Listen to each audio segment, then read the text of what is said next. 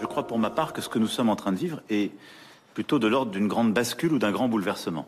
Nous vivons, et cela pas simplement depuis cet été, ces dernières années, au fond, la fin de ce qui pouvait apparaître comme une abondance. C'est aussi la fin des évidences. Et c'est, je dois le dire aussi, la fin pour qui en avait d'une forme d'insouciance. Un président face aux crises devant le gouvernement ce matin à l'Elysée. Emmanuel Macron, vous l'avez entendu, sans détour pour qualifier la période que la France, plus globalement, le monde traverse.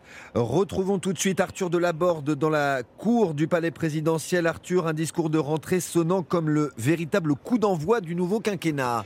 Oui, ton grave et visage fermé, Emmanuel Macron a d'abord voulu préparer les Français à des temps particulièrement difficiles, évoquant quelque part la fin d'une époque, avec ces mots que vous venez d'entendre, fin des abondances, fin des évidences, fin d'une forme d'insouciance, le début d'une grande bascule, a-t-il dit, la liberté.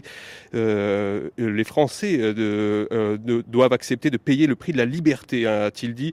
C'est ce qu'il avait d'ailleurs déjà prononcé la semaine dernière dans son discours depuis Bormes-les-Mimosas, en demandant donc aux Français d'accepter de payer le prix de cette liberté, référence aussi à la crise énergétique, l'inflation et la guerre en Ukraine, une forme donc de dramatisation de la part du président qui demande du coup au gouvernement d'être à la hauteur et c'est assez rare pour être souligné en réglant au passage des comptes en public avec certains ministres dont il n'a visiblement pas été content cet été.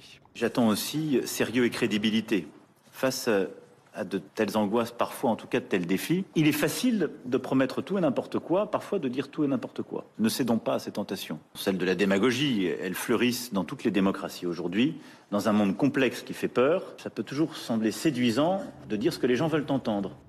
Emmanuel Macron qui ne cite pas de nom, mais on peut supposer hein, qu'il vise notamment le ministre des Transports, Clément Beaune, et sa proposition pour encadrer les vols en jet privé. Autre mise au point sur Fresnes, le chef de l'État a tenu à marquer une ligne de fermeté voulant casser toute image de laxisme après la diffusion de ces images de détenus euh, parfois lourdement condamnés en train de s'amuser, et notamment de faire une course de cartes dans la prison. Beaucoup de nos compatriotes ont pu être choqués par ce qu'ils ont pu voir dans nos prisons. Des a eu raison de rappeler là aussi ce qu'il convient de faire et de ne pas faire que la peine a un sens dans la société. Elle ne vaut pas exclusion de tout. Elle a vocation ensuite à permettre de réinsérer. Enfin, il ne faut pas nourrir le trouble face à ces grands changements que j'évoquais.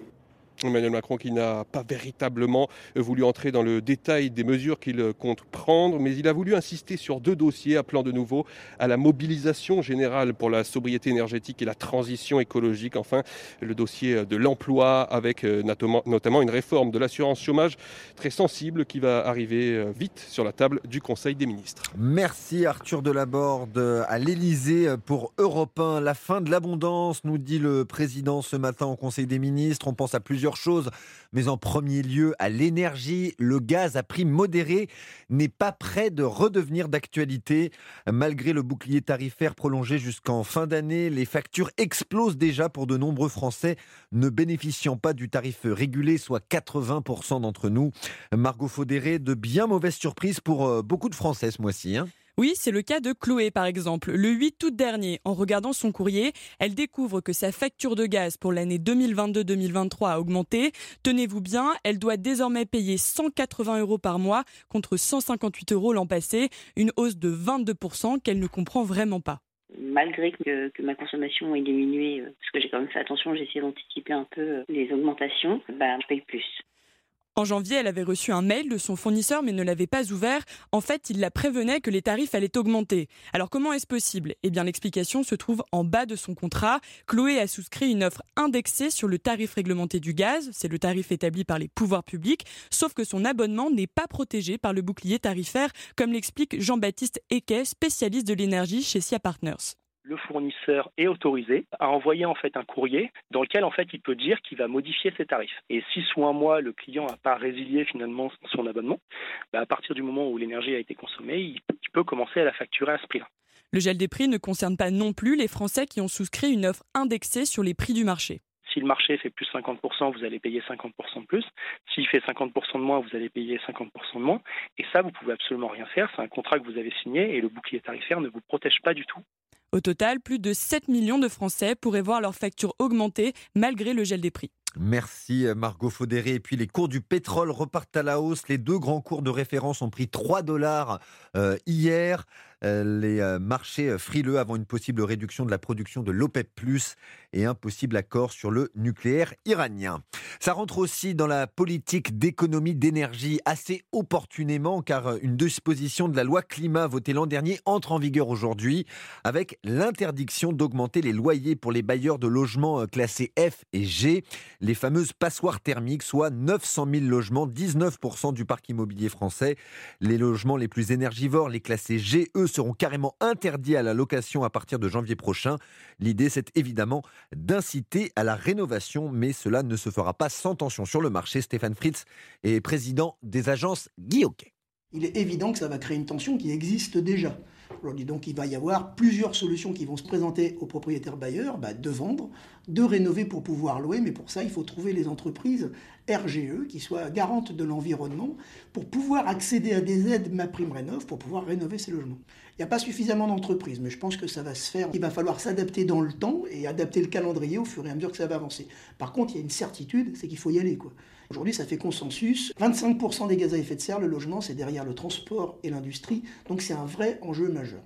Le président des agences Guy Stéphane Fritz, il répondait aux questions de Geoffrey Branger pour Europe 1, Ma Prime Rénov, un dispositif déjà très sollicité. 600 000 dossiers traités en 2021 contre 140 000 en 2020. Il y a six mois, le 24 février dernier, démarrait la guerre en Ukraine. Hasard du calendrier, ça tombe en ce 24 août, le même jour que la fête de l'indépendance ukrainienne, il y a 31 ans. Le président Volodymyr Zelensky, dans son devenu célèbre t-shirt kaki, appelle ce matin les Ukrainiens à faire bloc, à résister. Nous avons tenu bon pendant six mois. C'était dur, mais nous avons serré les poings. Nous nous battrons toujours pour notre destin. Après un si long combat, nous n'avons plus le droit de ne pas aller jusqu'au bout. Que considérons-nous comme la fin de la guerre? Avant, nous disions la paix, maintenant, nous disons la victoire. Et aujourd'hui, le Conseil de sécurité des Nations Unies se réunira pour évoquer euh, l'Ukraine. Après six mois de guerre, le Haut Commissariat aux réfugiés euh, dénombre un Ukrainien sur sept ayant quitté son pays. En France, il y a plus de 100 000 euh, Ukrainiens. Maximilien Carlier a rencontré une famille accueillie à Bayeul, dans la banlieue de Lille.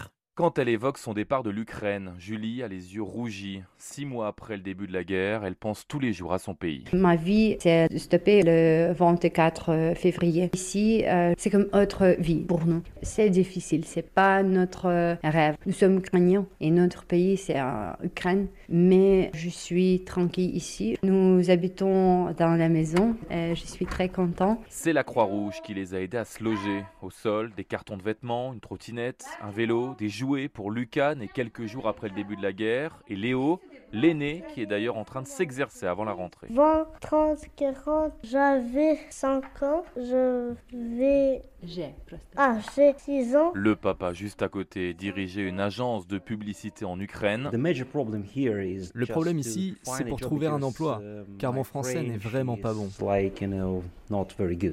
J'ai le même niveau que celui de Léo. Uh, Mais pas un jour ne passe sans qu'il regarde l'actualité de son pays sur son téléphone.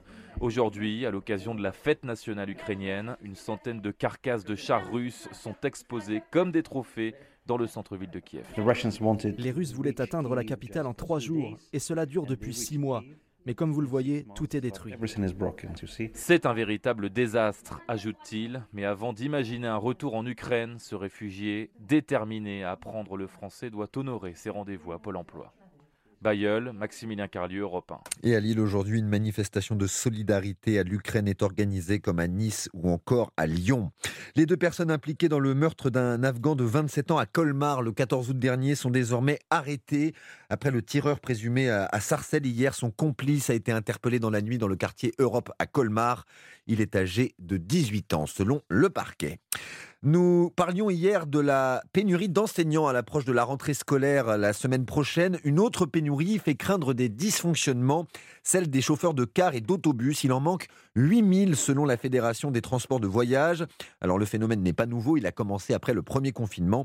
Les sociétés de transport tentent depuis et par tous les moyens de trouver des solutions.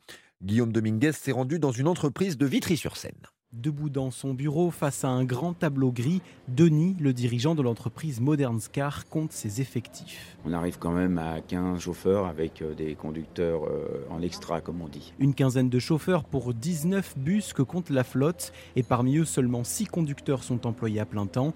L'entreprise multiplie pourtant depuis des mois les offres d'emploi qui restent lettres mortes. Alors face à cette situation, Denis a dû trouver d'autres solutions. On a fait appel aux seniors, nos retraités, qui comblent bien nos trous parce qu'ils connaissent le travail, comme ils ont travaillé dans l'entreprise. On fait appel à des confrères quand ils ont la disponibilité. Et ensuite, on a des organismes d'assistance qui peuvent aussi, euh, pour nous, chercher euh, des transporteurs, qui peuvent nous dépanner une journée, etc. Une situation que connaît le secteur depuis la fin du premier confinement. La responsabilité d'une cinquantaine d'enfants et les journées coupées en deux qui commencent souvent très tôt ont fait fuir la moitié des effectifs de l'entreprise, comme nous l'explique Nadia, la responsable administrative. Certes, n'est pas chez lui forcément samedi dimanche, n'est pas chez lui forcément à 16h30 à la sortie de son enfant d'école, ça c'est clair, mais il peut bien gagner sa vie. Un argument que met en avant l'entreprise pour recruter. Denis m'a confié être prêt à modifier le type de contrat pour embaucher, faisant passer le salaire moyen d'un chauffeur de ramassage scolaire de 1200 à plus de 2000 euros mensuels. Des passagers euh, du tunnel sous la Manche évacués par un tunnel de service après un incident euh, hier soir en cause euh, une alarme à bord d'une navette. C'était le shuttle, hein, vous savez, ces trains qui transportent des, voitures et des autocars de l'Angleterre vers la France ou de la France vers l'Angleterre. les incidents ont duré plusieurs heures. Tout est rentré dans l'ordre ce matin. Il va faire encore chaud aujourd'hui et demain avec cette nouvelle vague de chaleur. Pas besoin de vous prodiguer des conseils, on est hélas habitués. Penchons-nous sur des instruments de musique auxquels les fortes températures font du mal, les orgues désaccordés par les canicules à répétition. Allons en Alsace où l'on trouve 1250 des 8000 orgues français. Tatania Gazelman. Un sifflement léger mais persistant, un fa dièse que personne n'a convoqué, les 5000 tuyaux du grand orgue de l'église Saint-Paul de Strasbourg semblent vivre leur propre vie aux grandes dames de l'organiste Damien Simon. Il y a des fuites et des sons qui sont là en permanence, qui ne devraient pas être là. Il y a aussi certaines notes qui ne fonctionnent plus du tout. Et puis vous allez entendre des petits sons euh, parasites. La faute à la chaleur, 28 degrés à 14 heures au sein de l'église et un taux d'humidité de 38% alors qu'il en faudrait 56. Une sécheresse qui endommage l'instrument, explique le facteur d'orgue Quentin Blumenroder. Il y a plusieurs choses qui travaillent. Il y a le bois et les cuirs qui se rétractent quand il fait sec, de sorte que les petits soufflets qui viennent se plaquer sous le tuyau et qui l'empêchent de jouer, eh ben, ils sont tendus, donc ils plaquent plus correctement et l'air va au tuyau. D'autant que cet orgue, le plus grand d'Alsace, s'est exposé plein sud, sous la rosace. Alors pour le protéger de la chaleur, il faut recourir au système D. On va mettre par exemple des draps autour de la console, on va arroser le dallage, mais ce sont plusieurs centaines de litres qu'il faudrait par jour. Et un trop plein d'eau pourrait favoriser les moisissures et les champignons, ce qui abîmerait durablement l'instrument centenaire. Strasbourg, Tatiana Geiselman, Europe Dans un autre style musical, tiens. Ce morceau que vous entendez, vous reconnaissez peut-être sa voix, c'est celle d'Elton John. Tiny Dancer, repris 50 ans après, ce sera un duo avec, accrochez-vous, Britney Spears. Elton John l'a interprété hier pour la première fois en France, oui, sur la côte d'Azur, euh, dans un restaurant de Cannes. Un grand moment pour les euh, spectateurs, vous l'entendez également, d'autant que ce hit n'est pas encore sorti, il devrait être officiellement publié vendredi.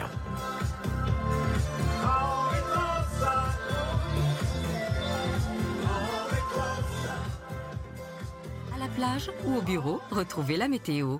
Avec les 250 hôtels Kyriade, partez à la découverte de nos régions sur kyriade.com.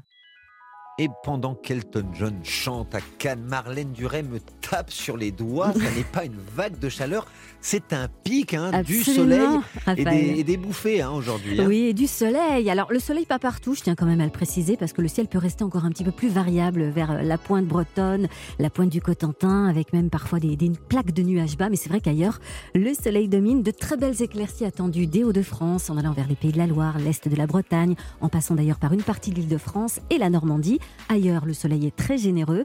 À, attendre évidemment cette petite averses euh, classiques en cette saison sur le relief des Alpes du Sud et le relief corse. Mais Météo France attire notre attention sur le sud-ouest parce que euh, des orages vont se déclencher d'abord sur la chaîne pyrénéenne. Ces orages vont déborder sur le Pays Basque et les Landes en soirée. Ils vont s'accompagner devant la galerne, la fameuse galerne, galerne qui sera à l'origine de la baisse brutale des températures, notamment dans le Pays Basque. Et puis ces orages peuvent remonter d'ailleurs vers la région bordelaise et le littoral charentais. Voilà pourquoi le ciel peut se voiler un petit peu euh, cet après-midi. Du côté des températures, c'est important. Effectivement, on parle d'un pic Raphaël avec en général 30 à 34 degrés sur le pays, un peu plus en allant vers le sud-ouest, le pic jusqu'à 36-37, notamment à Cahors, à Montauban, à Mont-de-Marsan. Et puis euh, quelques régions euh, resteront sous les 30 degrés, 29, à peine 29 sur la Riviera, à Nice par exemple. Nous aurons 28 du côté de Caen, 28 au Havre, euh, et puis 25 plutôt du côté de Caen et, Cherbourg. Voilà, c'est pour les minimales. Merci Marlène Duré que l'on retrouve ce soir vers 18h pour un nouveau point météo. Voilà, et on parlera des orages attendus pour la moitié ouest du pays demain. Et j'aurai eu le temps de réviser mon lexique météo, hein, très important. Excusez-moi encore Marlène.